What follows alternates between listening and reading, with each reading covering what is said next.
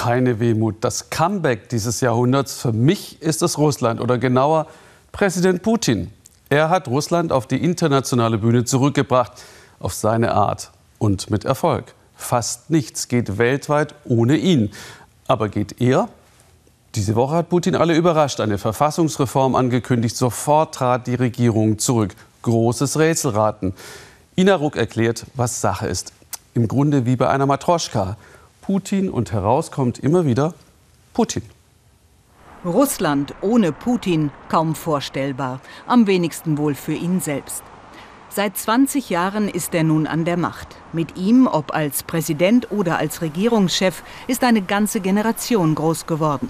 Und ein ganzes Land redet vom Problem 2024. Denn dann endet Putins Amtszeit als Präsident. Es gehe nicht nur um Putins Zukunft, sagt die Soziologin und Elitenforscherin Olga Kristanowskaja. Es gehe darum, sein gesamtes Umfeld abzusichern. Er muss dafür sorgen, dass die jetzige Machtelite, all die Leute um ihn herum, auch nach 2024 sicher sind, dass sie möglichst nichts von ihrem Reichtum verlieren. Und es geht um ihre unmittelbare Sicherheit. Denn wir wissen ja, dass in autoritären Systemen jede Form von Machtübergang immer ein Problem ist. Erlaubt sind nur zwei Amtszeiten hintereinander. Das Problem hatte Putin schon mal. 2008, nach den ersten beiden, hatte er deshalb das Büro geräumt. Zeitweise. Es übernahm der absolut loyale Dmitri Medvedev. Putin wurde Regierungschef und wartete. Vier Jahre lang traten die beiden dann gemeinsam auf.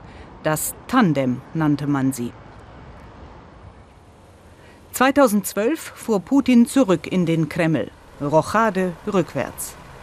Zur Amtseinführung war die halbe Stadt abgesperrt und für ihn war der Weg frei für zwei weitere Amtsperioden.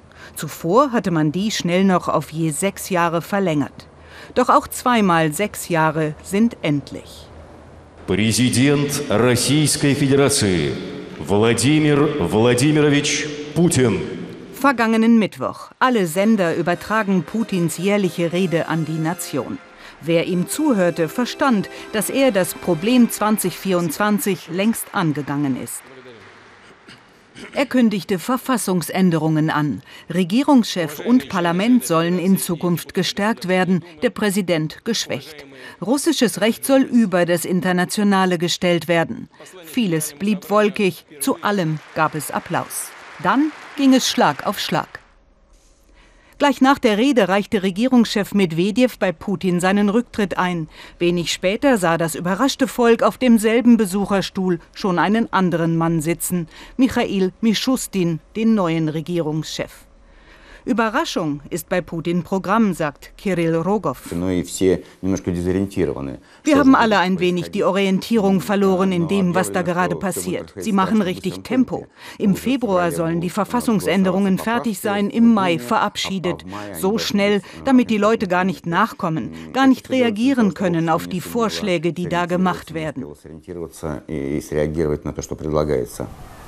Der Umbau der Machtstrukturen im Staat hat begonnen. Mit der geänderten Verfassung will Putin sich offenbar gleich mehrere Optionen schaffen für die Zeit nach 2024.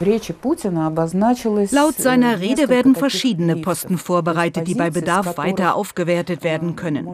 Ein gestärkter Regierungschef zum Beispiel. Möglich sei auch, sagt Kristanowskaja, ein Sicherheitsratschef, dem man alle Verteidigungs- und Sicherheitsorgane unterstellt. Es gäbe dann natürlich immer noch einen Präsidenten, sagt sie, aber dem wären Grenzen gesetzt. Putin als eine Art Generalsekretär, als Chef eines Politbüros 2.0, alles denkbar. Die größte Sorge sei aber nicht die Aussicht auf einen ewigen Putin, sagt Kirill Rogow. Er hat die vielen Verfassungsänderungen gelesen, die Putin vorschlägt. Die neue Verfassung wird Putins Doktrin spiegeln, etwa seinen Isolationismus, russisches Recht über dem internationalen oder seine Absage an das Prinzip der Gewaltenteilung, an die Unabhängigkeit der Gerichte, an all das, was im Westen zum Fundament eines modernen Staats gehört.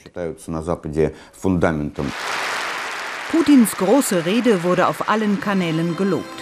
Am Tag danach seien seine Beliebtheitswerte gestiegen, vermeldet das staatliche Umfrageinstitut. 67 Prozent der Russen hießen seine Arbeit als Präsident gut.